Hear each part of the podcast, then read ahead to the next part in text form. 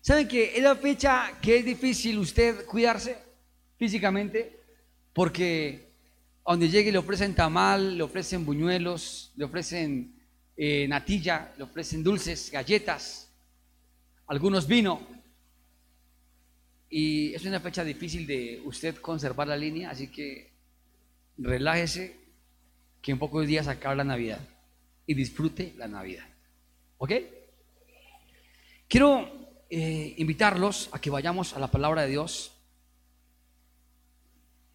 ¿Saben? Dice la palabra de Dios en Hebreos capítulo 4, verso 12, que la palabra de Dios es más cortante, es como una espada de doble filo, que es más cortante que una espada y que penetra hasta las coyunturas, los tuétanos y discierne los pensamientos y las intenciones del corazón. La palabra de Dios tiene un poder sobrenatural.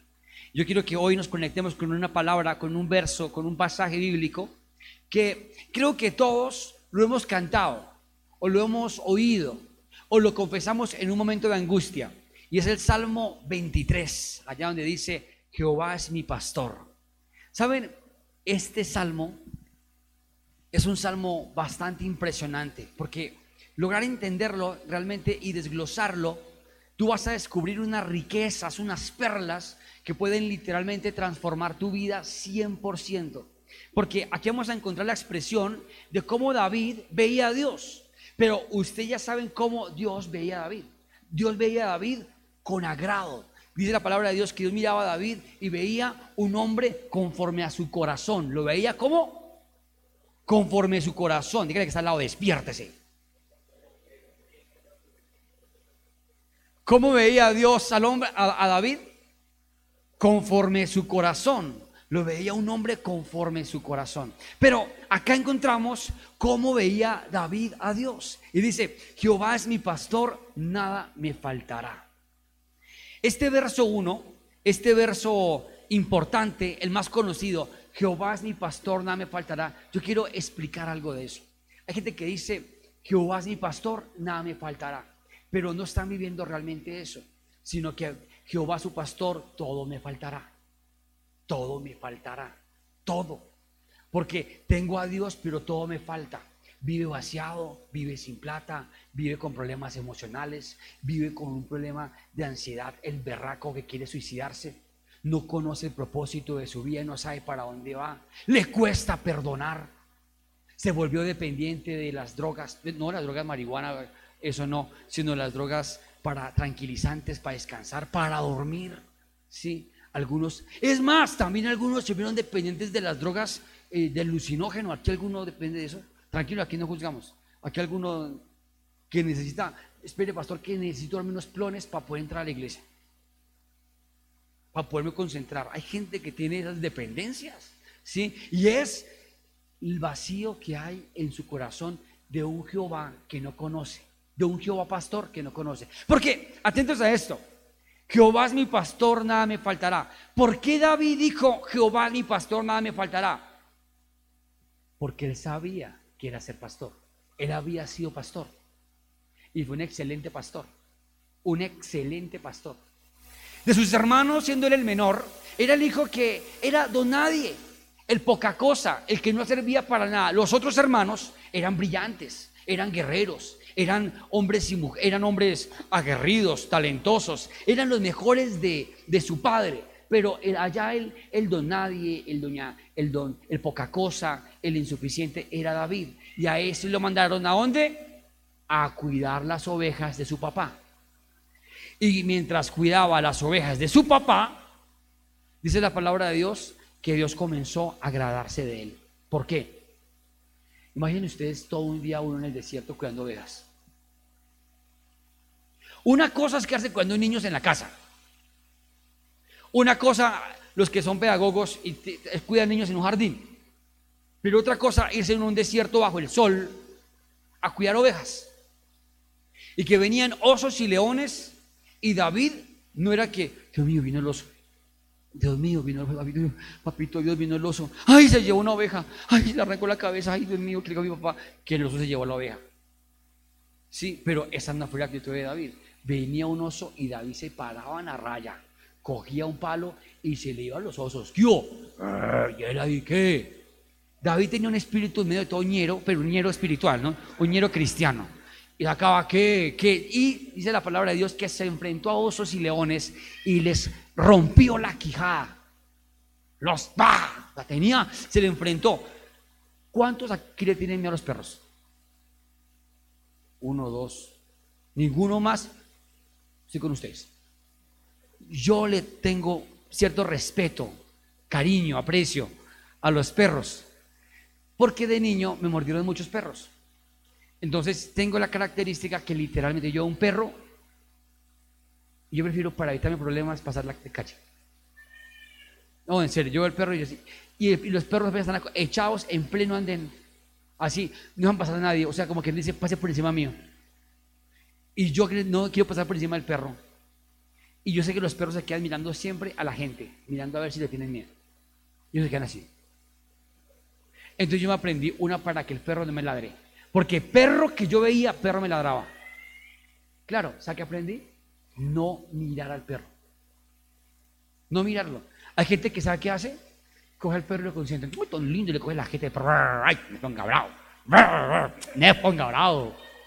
Yo no tengo esa, no tengo ese, ese carisma o ese cariño para los perros de ese nivel. Atentos. No tengo ese carisma, todos conectados. No tengo ese carisma. Pero oigan esto, sí me acuerdo que me quedaba mirando el perro y el perro comenzaba a mirarme y como que parar las orejas. Porque me quedaba así. Claro, me ladraba el perro, pero yo creo que nunca sería capaz, o no sé si en una emergencia, lanzarme a un perro, por ejemplo, un pitbull, o un Rottweiler, un Doberman lanzarme y, coger la gente. Vamos a comer mis perros, mis ovejas. No lo haría. No me considero con la fuerza. Imagínense un oso, ese nivel, un león. Entonces, ¿qué vio Dios en David? Que David tenía un corazón de pastor, que cuidaba a sus ovejas, que peleaba por ellas, que las amaba y que cuidaba de ellas. Pero no solo cuidaba de ellas, de defenderlas del oso que podía venir a atacarlos, sino ¿saben qué? Se llevó un arpa y les cantaba a las ovejas. Qué lindo David, ¿no? Ay, David no perdió el tiempo, no se fue al desierto que hace todo el tiempo ensolándose allá. No, cogió un arpa, llamó a las ovejas, ovejitas, y les cantaba. No sé qué les cantaba, pero ustedes van a encontrar en los salmos muchos salmos. Es más, ese, el Señor es mi pastor. Y miraba las ovejas, nada me faltará. Eh, y las ovejas, me, me. Dice la palabra de Dios que ya las ovejas lo conocían. Y es más, la Biblia dice que las ovejas oyen la voz de su pastor. Entonces imagínense ustedes que si llegaba alguien, me, ah, no sé cómo se llaman las ovejas, es que me, no, así son las ovejas, no sé cómo es que convocan, no sé, sí, es que a veces los pollos le hacen cuchich, cuchich a los pollos, no, sí, o piu, piu, piu, no sé cómo se llaman las ovejas, me perdonarán mi eh, analfabetismo eh, animal, pero no sé cómo se llaman las ovejas, pero si llegaba alguien, ¡Oh! Digamos que así se llaman las ovejas. Las ovejas no atendían, se quedaban. ¡Ah! Pero si era David, ¡Ah! me arrancaban todas de una vez. Porque las ovejas conocen la voz de su pastor. ¿Cuántas acá son buenas ovejas? Me, me. Oigan esto, pero, pero las ovejas te enseñan una característica súper importante del reconocimiento de su líder, de su pastor, por una razón, porque el pastor cuidaba del estado de ellas. Y no solamente eso, les ministraba, tocaba el arpa y les traía paz. Y si, claro, acercaba al león, ya sabía ningún león, ningún oso que se podía acercar ahí, porque David era un guerrero. David, ya cuando salen allá contra el filisteo, llega David con la onda. Imagínense ustedes, ve al filisteo, todo el mundo, uy, Dios mío, David, no vaya a hacer eso, lo va a matar, lo va a espichar, los hijos, los hermanos, ay, hermanito, no haga eso. David ya tenía escuela. ¿De dónde venía? Del desierto, de cuidar las ovejas de su padre. Ya había matado leones, osos. Yo creo que lo miró y dijo, esta jeta no está grande como la de león. Ya no le tenía miedo al Goliat. Vio al oso, vio al Goliat y dijo, no, este, con este puedo. En caso de algo, en caso de algo, me le mando, me le mando encima y le, y le rompo la quijada. En caso de algo. Pero yo no voy a hacer eso. Él le dijo, tú vienes a mí con espada y jabalina, pero yo vengo contra ti en el nombre del Señor de los ejércitos. Sacó una piedrita y cogió una onda. Y yo creo que cuando cogió la onda, en esa época eran armas de guerra, espadas, lanzas. Y saca una onda, era lo más tierno, cursi, ridículo que podía sacar alguien. Yo, creo que todos, los israelitas mirando, si este man no mata al filisteo, los filisteos gobiernan a Israel. Entonces todo Israel estaba pendiente mirando qué iba a pasar. Y estaban todos así, mirando qué iba a pasar. Ay, sacó una, onda y una piedra. Ay, no, qué vergüenza este man. Qué vergüenza de guerrero puso Israel ahí a ese David. Y David dice la palabra de Dios que era de apariencia hermosa. ¿Era de qué? Lindo que usted vea, lindo que es débil. Dígame si no.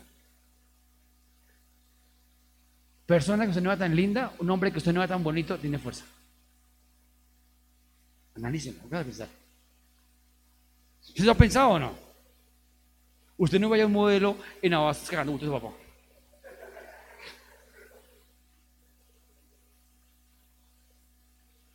Acá todos son lindos, ¿cierto? Acá todos son lindos, ¿cierto? Alguna vez nadie, ay no, no, digas esas cosas. Son lindos en el nombre del Señor, amén. Son lindos, amén. Y los lindos son manitos limpias. Ellos no saben de guerra, no tienen callos en las manos. No se han bronceado, no están quemados por el sol. Pero saben, cuando ven a David, imagínense medio gomelo, todo cari bonito. La Biblia dice que era de apariencia bonita. Yo creo que las mujeres decían, ¡ay, qué desperdicio! No a ese hombre. Y miraban a David, pero David sabía que iba en el nombre del Señor y ¡pa! Más adelante, bueno, ya saben ustedes la historia, tumba al filisteo, al Goliat, y yo le entregó la victoria a David, David se volvió famoso, la gente gritaba a él, David, eh, Saúl mató a sus miles, David a sus diez miles, y la gente le tenía envidia a David por el poder que Dios le había dado, aunque no era un hombre corpulento, pero era de buen parecer, sencillo, muy de, un empaque muy eh, eh, disimulado, pero era un guerrero, era el nombre de Dios. Pero más adelante David dice, Jehová es mi pastor, nada me faltará. ¿Saben por qué? Porque él sabía que al lado de su pastor Dios, Padre, nada le faltaba. Él entendía literalmente que era ser pastor. Y sabía que Dios lo protegía del mal, sabía que Dios lo guardaba, sabía que Dios era ebenecer para él, que hasta ahí Dios lo guardaba y lo blindaba, lo sabía. Miren, una cosa es creer en Dios, otra cosa es creerle a Dios. ¿Me están copiando? Una cosa es saber que Dios existe y le creo a Él, otra cosa es saber que Dios está conmigo y me respalda. Una cosa es yo venir a la iglesia para que Dios me hable. Otra cosa es que yo vengo aquí literalmente porque tengo la convicción que Dios me tiene que decir algo específico. Y acá no venimos para una entretención o para cumplir con un rito o por ser religiosos. No, acá venimos a oír un mensaje directo de Dios que Él tiene para ti puntualmente, algo. Por eso yo siempre digo, Señor, dime lo que me tienes que decir, háblame, yo escucho. Porque yo identifico a un Jehová que es mi pastor y que me suple, que nada me falta, que me provee. Amén. Yo creo que Dios llena mi nevera. Yo nunca miro mi nevera, nunca. Es más, es tan sobrenatural lo, de Dios que a veces la abro y digo, oiga, aquí hay esto y no sabía. A veces la abro y está llena así de gelatinas. Y yo, uy, gelatinita, qué rico. Subo y al, otro día bajo la cocina, ya no hay nada. Pero ¿saben qué veo? Un Dios que provee y una familia que come. una familia que consume. Veo un Dios proveedor, una familia que consume, gloria a Dios. Tengo una esposa que consume, tengo unos hijos que consumen harto. Uy, esos dos comen harto. Y mi esposa también come. Se la ven ahí delgadita y la ya no come nada. No, ella come harto. No la estoy boleteando, no, es la verdad. No puedo decir mentiras. Jehová es mi pastor, nada me faltará. Dios siempre provee lo que necesito. Por una razón, porque he aprendido a reconocer, a identificar en mi vida el Dios que es mi pastor y que nada, con nada me falta. Yo nunca estoy, por ejemplo, ay pastor, esa camioneta suya, ¿qué, qué, cilindraje es? ¿Por qué? Porque eso consume. Ahora se sapo. ¿Usted va a tanquear mi camioneta? No, usted no la va a tanquear. Yo soy el que la tanqueo. Dios la tanquea. Entonces no me preocupe. No pregunte, no es chismoso. Entonces algún día llego con un Ford Mustang acá frente motor 5.0. Motor 5000, con eso andarían 5 Spark. Pues hoy les digo, usted no pregunte, usted tiene al Jehová que es proveedor. Al pastor que nada falta. Al pastor que nunca le faltará a usted, amén. ¿Saben? El que está al lado es un faltón. Dios no es faltón. Mire que está al lado, usted es un faltón. Sí. Nosotros podemos faltar, pero Dios no falta. Acá dice David, Jehová es mi pastor, nada me faltará. Y dice, en lugares de delicados pastos me hará descansar, junto a aguas de reposo me pastoreará. Ahora, ese verso es uno de los que casi no analizamos, pero es un verso hermoso. Atentos, es un verso hermoso. En lugares de delicados pastos me hará descansar. ¿Cuántos aquí descansan? ¿Cuántos aquí descansan? En lugares de delicados pastos. O y si, no, pastor, yo descanso hoy domingo y aquí estoy. O sea, no estás descansando. Bueno, sí vine a descansar en el Señor, amén. Pero ya entendí que trabajar durísimo y reventarme no es señal de prosperidad. ¿Saben qué es prosperidad y libertad financiera? Tener tiempo. Tener tiempo. A veces estoy con la pastora tomando o cenando en la casa, estamos ahí sentados en la mesa comiendo, sin la presión de que me toca, tirrin, tirrin, marcar tarjeta. A veces salimos a tomar un café a un buen lugar podemos ir a Sopó, podemos ir allá mismo en Chía, bueno, vamos a salir en lugares de delicados pastos, me hará descansar. ¿Saben? Yo le digo a Dios, Señor, tu mano son los delicados pastos, hazme descansar en tu mano. No quiero mantener estresado, reventándome, quemándome. Oigan esto, atentos todos, en lugares de delicados pastos me hará descansar. Cuando tú no descansas en lugares de delicados pastos, sino que descansas en lugares de áridos pastos o de piedras y no tienes descanso. Por ejemplo, ¿en qué debería usted invertir? ¿O en qué usted debería ser bendecido? En su cama. ¿Lo ha pensado? La mitad de su tiempo usted mantiene acostado. Y si usted tiene una cama con un resorte, o una almohada que usted se, se voltea, usted saca, se saca como es. Tiene que levantarse y mover la almohada así, batirla, hacerla así, un merjurje ahí, que haga aquí un turupe y, ahí se quedó. Y si se mueve, se le escuadró la almohada. Eso no es delicados pastos. Usted no está descansando bien.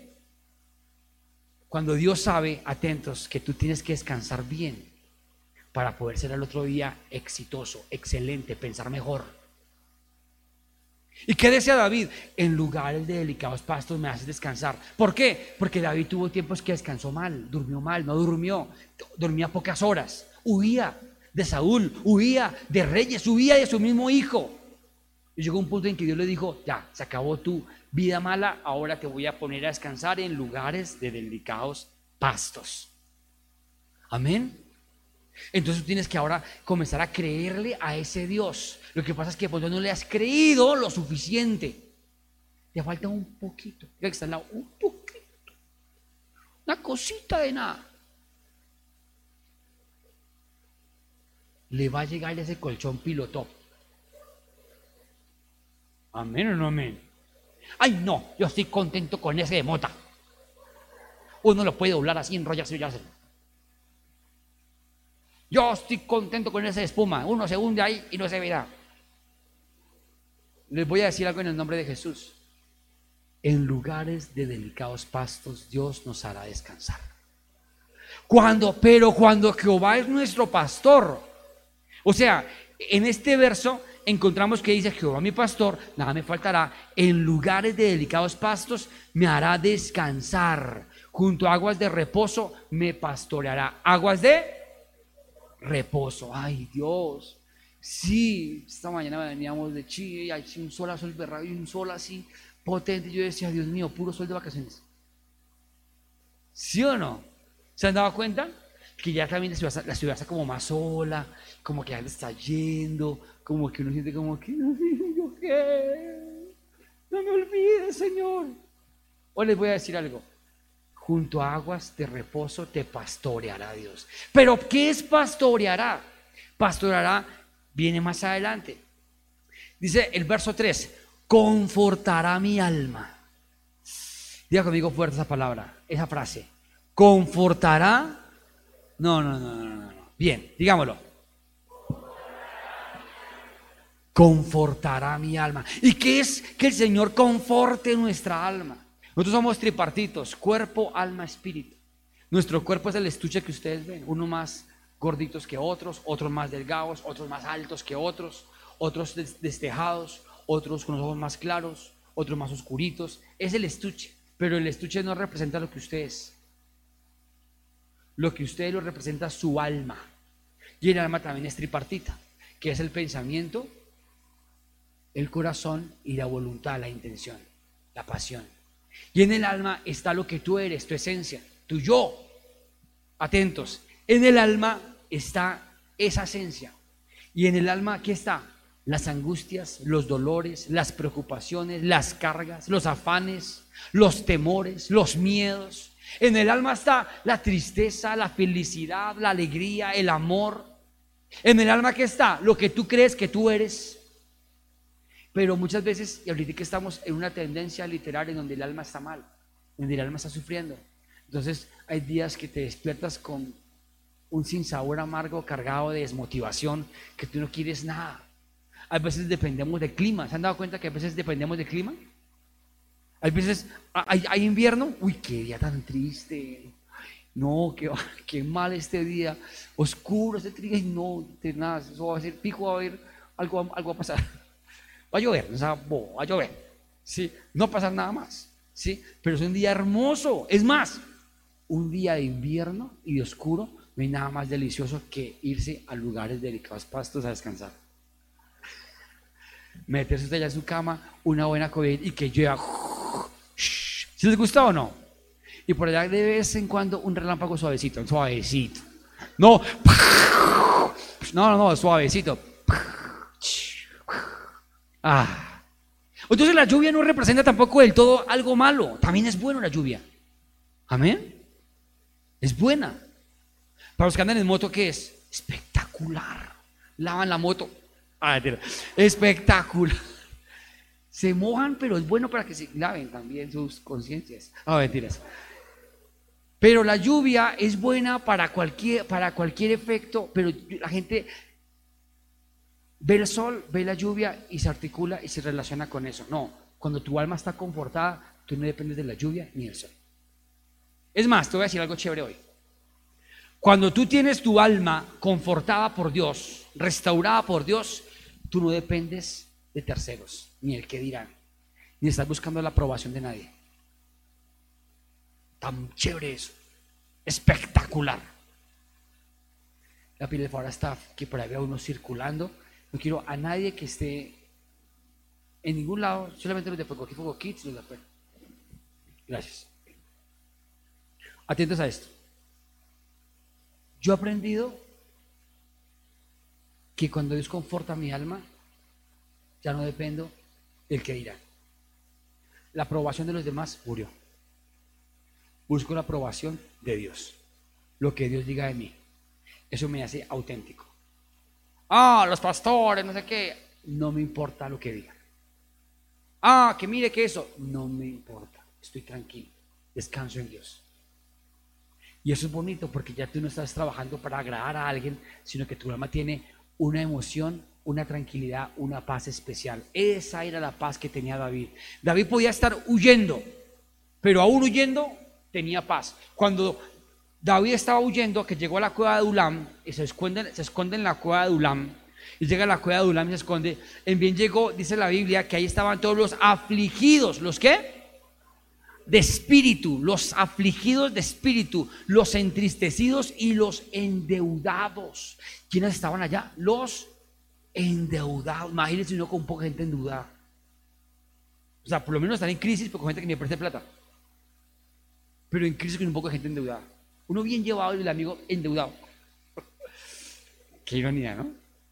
Uno bien mal emocionalmente y, su mejor amigo y como la inmunda endeudado por lo menos alguien tiene un amigo que tenga plata, que esté bien, y uno, estoy más tranquilo, amigo, mire, vaya, cómase algo, relájese, quiere pagar, no, mire, le prestó 5 millones de pesos, párese. Esos son los amigos que necesitamos, amén. Pero David no tenía esos amigos. David llegó a la cueva de Ulam y estaban los afligidos de espíritu, los amargados y los endeudados. No, pues que amistad tan berraca la de David. Y llegó allá David, ¿cómo? Su alma batida, entró a la cueva de Ulam y entra, yo creo que era así. ¡ah! Acá todos, imagínense una, una cueva llena de queja, de murmuración, de gente abrumada, gente triste. Imagínenselo. Y ahora usted va a hacer el, la actuación. Uno, dos, tres.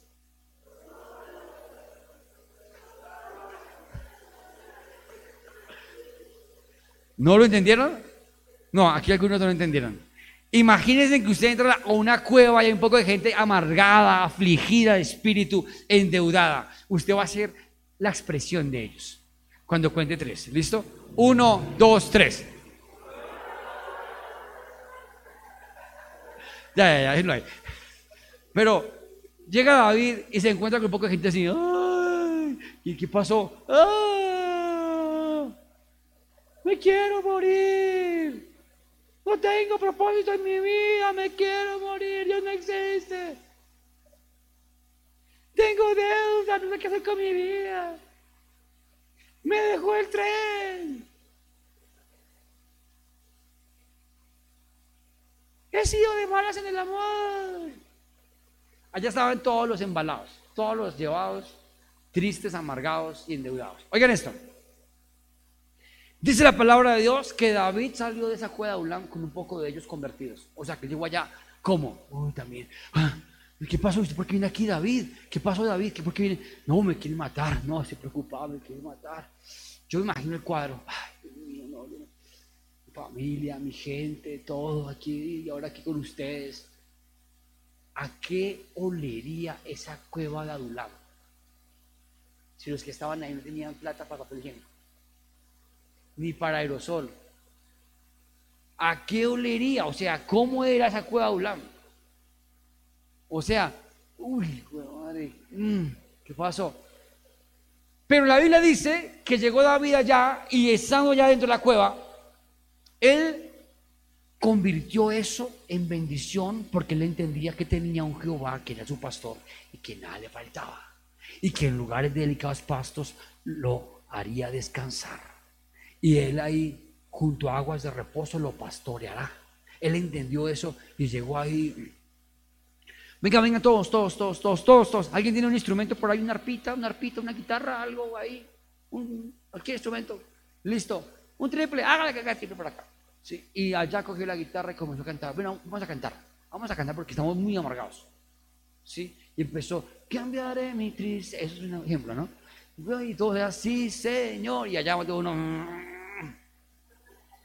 eh, y pasa con la gente cuando viene a la iglesia por primera vez. Hacen cara de puño. No entienden nada. ¿Cuántos aman a Jesús? En el tiempo de alabanza. Algunos son los que ya están impregnados de Dios. ¿Y los otros cómo están?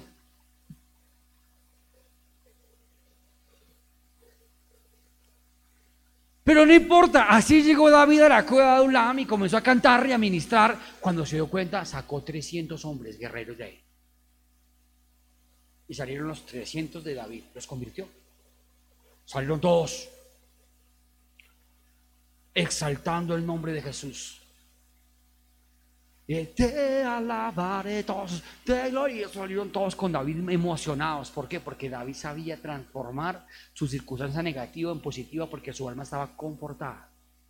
Él no necesitaba de que le dijeran, tú puedes, tú eres grande, empodérate, sé fuerte, ahora mismo. Toma este audio y óyelo todos los días en donde tú eres una princesa, tú eres un guerrero, eres creador del Señor, vas a ser grande. Y tú sí, lo soy, ahora mismo. No, David no necesitaba de ese trabajo emocional tonto, él necesitaba, ¿sabe de qué? Del Espíritu Santo. Amén. ¿Quién necesitaba él? Él necesitaba de Jehová su pastor, nada me faltará. Amén. Amén. Una mujer que tiene a Jehová como su pastor y nada le faltará, tiene una característica. Le dicen bella, hermosa, linda. Y ella queda así, ay, gracias. No. Ella como tiene su alma confortada y es una mujer que tiene a Dios en el corazón, ya lo sabía. ¿Quién eres tú para decirme eso? No, solo te decía para que lo sepas, que eres una flor. ¿Sabes? Te voy a decir algo. Tú no tienes permiso para decirme eso. Porque debe mostrar el momento en que alguien me lo va a decir bien. Y no va a venderse por un plato de lentejas. ¿Quiénes se venden por un plato de lentejas? ¿Quiénes? Los hambrientos dijeron por ahí. No. La Biblia habla de las rameras y las prostitutas, son los que se venden. Y aún Esaú, el hermano de Jacob, se vendió por un plato de lentejas. Vendió su primogenitura. Cambió lo que él era, su poder, por un guisado de lentejas. Yo te digo algo, cuando tú tienes tu alma confortada, tú no te vendes. Tú tienes criterio, dominio propio, voluntad. Eres auténtico. Amén. Amén. Yo aquí canto y le ministro a Dios cantándole a Él, no a ustedes. ¿Me están copiando?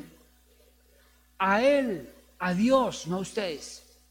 Porque si yo me basara en ustedes, me desmotivo. Me pongo a mirarlos algunos así.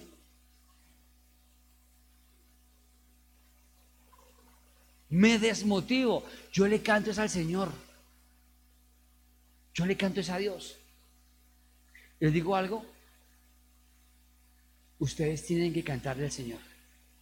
Tienen que ministrarles a Dios. Porque la Biblia dice que cuando Él ministraba, ministraba a Dios. Dice, me guiarás por sendas de justicia. Para un toque. Me guiarás por senda de justicia, por amor de su nombre. Yo le voy a decir algo. Hoy aquí parado, he visto cómo Dios me ha conducido por sendas de justicia. O sea, quiero decirles que yo veo mi vida en este momento y digo, uy Dios, ¿cómo has hecho? ¿Qué hiciste Dios? Este año 2022 aún empecé de una manera. Iba enero, febrero, marzo, abril, y por ahí en abril, marzo yo decía, este año va peor que el pasado. Va igual, igualitico. Y tuve como miedo. Y logré a Dios y le dije, Señor, por favor, haz algo. Haz un milagro, Señor. Por allá sobre junio, Dios comenzó a cambiar la cosa. Y comenzó a guiarnos y a introducirnos. Cambió el curso de nuestra vida. Y ahorita, estando ya en diciembre, puedo decir que Dios nos ha guiado por sendas de justicia, ha cambiado demasiado el rumbo de nuestras vidas, ha sido una bendición. He visto crecimiento, avance, he visto cosas maravillosas. Ayer estábamos allá en Chía, eh, llenos de la gente de pie atrás, contentos, cantándole a Dios, gozándonos. La primera novena fue una novena llena, extremadamente llena. Es que es más, yo creo que si entraba unos cuatro manos que había. Estábamos así, eso todo el mundo, pechito con pechito, ombligo con ombligo. Pero, ¿saben? Estábamos felices. Yo hoy en día les digo una cosa, en este momento, en este momento, Dios me ha guiado por sendas de justicia. Le doy gracias a Dios. ¿Cómo me ha guiado? ¿Qué me aparté? Dios, su vara y su callado. Hey, papi, por ahí no es. ¿Qué hubo? Enderecese. Ok, Señor, me he dejado guiar. Y dice, aunque ande en valle de sombras de muerte, no temeré mal alguno, porque tú estarás conmigo. Tu vara y tu callado me infundirán aliento. Aunque ande en valle de sombra de muerte, no temeré mal alguno, porque tú, Señor, estarás conmigo. Tu vara y tu callado me infundirán qué? Aliento. ¿Viene momentos de dificultad? Sí, pero para el que sabe que Jehová es su pastor, nada le faltará. Amén. Que las cuentas están en ceros. No me va a preocupar. No me va a preocupar. Amén. No me va a vender. Amén. Que se miró en el espejo y justo tiene el viaje dentro de 15 días y tiene severo gordo. Ay, Dios mío, no logré bajar esa llanta. Diga usted, Jehová mi pastor, nada me faltará. Amén, no me faltará ni la papa ni la yuca. ¿Saben? Jehová mi pastor, nada me faltará. Amén. Que se va a acabar el año. Quedan dos semanitas. Una. Dos. Quedan dos semanitas nomás. Dos semanas. Y se va el 2022. Se fue. Hoy les digo algo en el nombre de Jesús. De pronto viene el pensamiento y no hice nada. Y no logré esto. Usted dígalo, Jehová mi pastor, nada me faltará. En esas dos semanas Dios se va a redimir en mi vida. Algo va a ocurrir sobrenatural. Anoche hablaba con alguien. Se acababa la novena, el servicio en Chía. Y me dijo alguien, pastor, estoy sorprendido. Sorprendido. Pero sorprendido. Hace muy poco entendió algo importante de dar, de darle a Dios lo que es de Dios. Y le dio, Dios, le dio a Dios lo que es de Dios. Cuando le da a Dios lo que es de Dios, comienzan a abrirse puertas sobrenaturales que estaban cerradas con grilletes, no sabrían. Y me dijo, viene un contrato impresionante. ¿Saben yo qué digo? Aunque ande en valle de sombra de muerte, no temeré mal alguno. ¿Saben por qué? Porque Dios a última hora te puede arreglar el año. Amén. A última hora Dios te dice, toma, ahí llegó la prima. No la prima Jacinta que vino de Boyacá, no.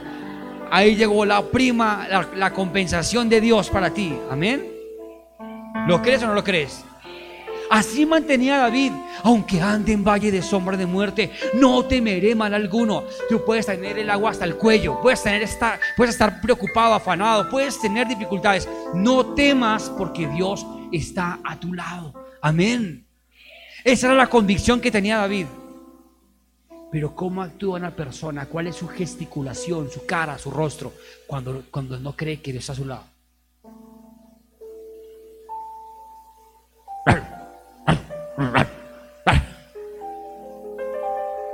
Mantienen con cara de amargados, de puño. Anteriormente me dejaba cargar. Pastor, llegó el recibo, mírelo. Con angustia. Pero ¿qué pasa? El recibo está por 50 mil pesos. Pero antes yo me afligía. Pastor, llegó el recibo. Cuando empecé la fundación, que tenía a mis niños, me sorprendí de cómo marcaba el agua. Primer recibo de la fundación, 17 niños. Llegó el recibo. Pastor,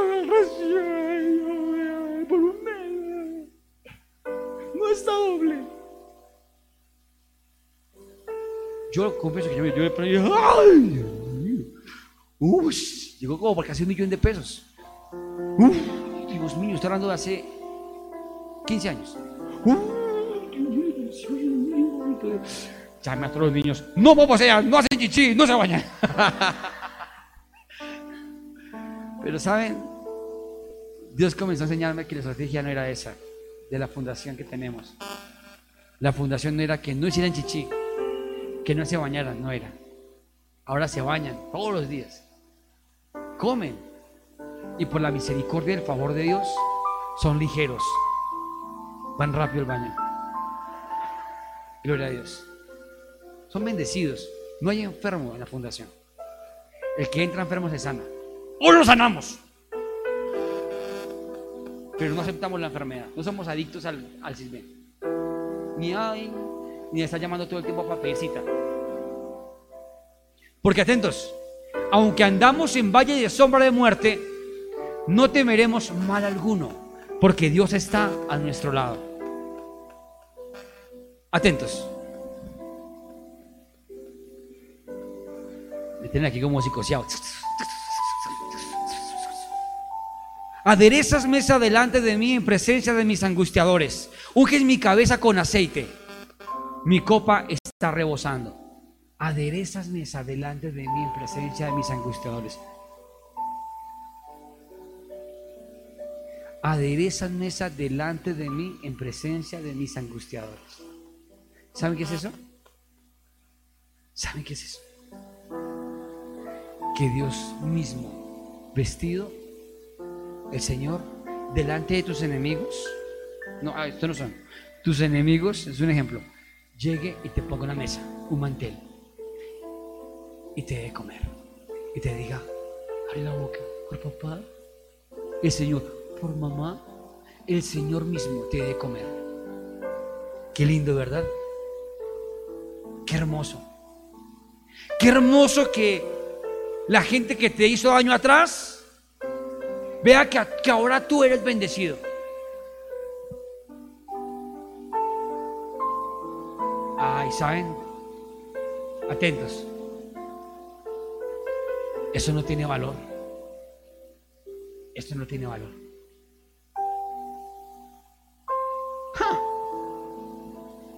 El peorcito de la señora Marlene. La oveja negra de la familia.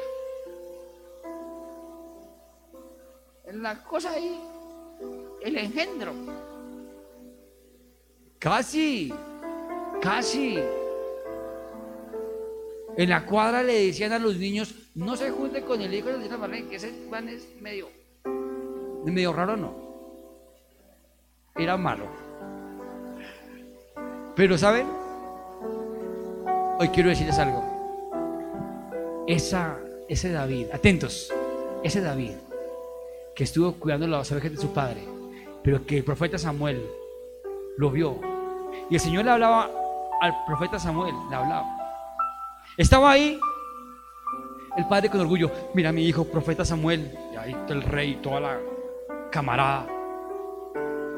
El Señor alaba, ese no es. Este no es. Este es mi otro hijo, mire lo espectacular, preparado, bachiller, el mejor, mire, o sea que el Sena. El mejor, el mejor políglota. El mejor, uno sabe que no se requiere por ahí que hablar inglés, francés, al derecho y al revés. El profeta Samuel lo mira y el Señor le dice, este no es.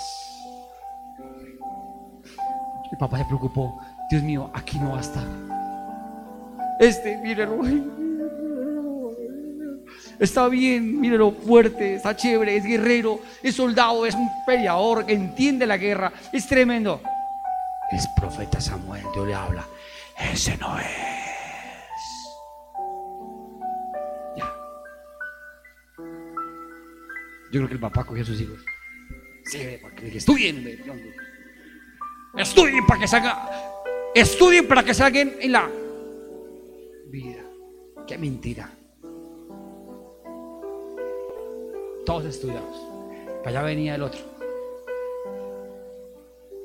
Venía soleado, vuelto nada, ese es usted. Don nadie. Charles Spurgeon dice en un libro, David, anonimato, soledad, depresión, vivió en el desierto. Y del anonimato, la soledad y la depresión se convirtió en el rey de Israel. Sale allá. Pues tengo este, pero... Venga, acá, eh. Ese termo ahí. Eh. Deje esa arpa ahí. Entre, entre. Qué pena, está todo sucio porque es que viene de la del desierto. Y el profeta Samuel lo mira. Y el Señor le dice, este es quien gobernará Israel. Porque lo vil y menospreciado, yo lo uso para avergonzar a los sabios. Y lo humillado para exaltarlo. Amén. Démosle un aplauso a Jesús.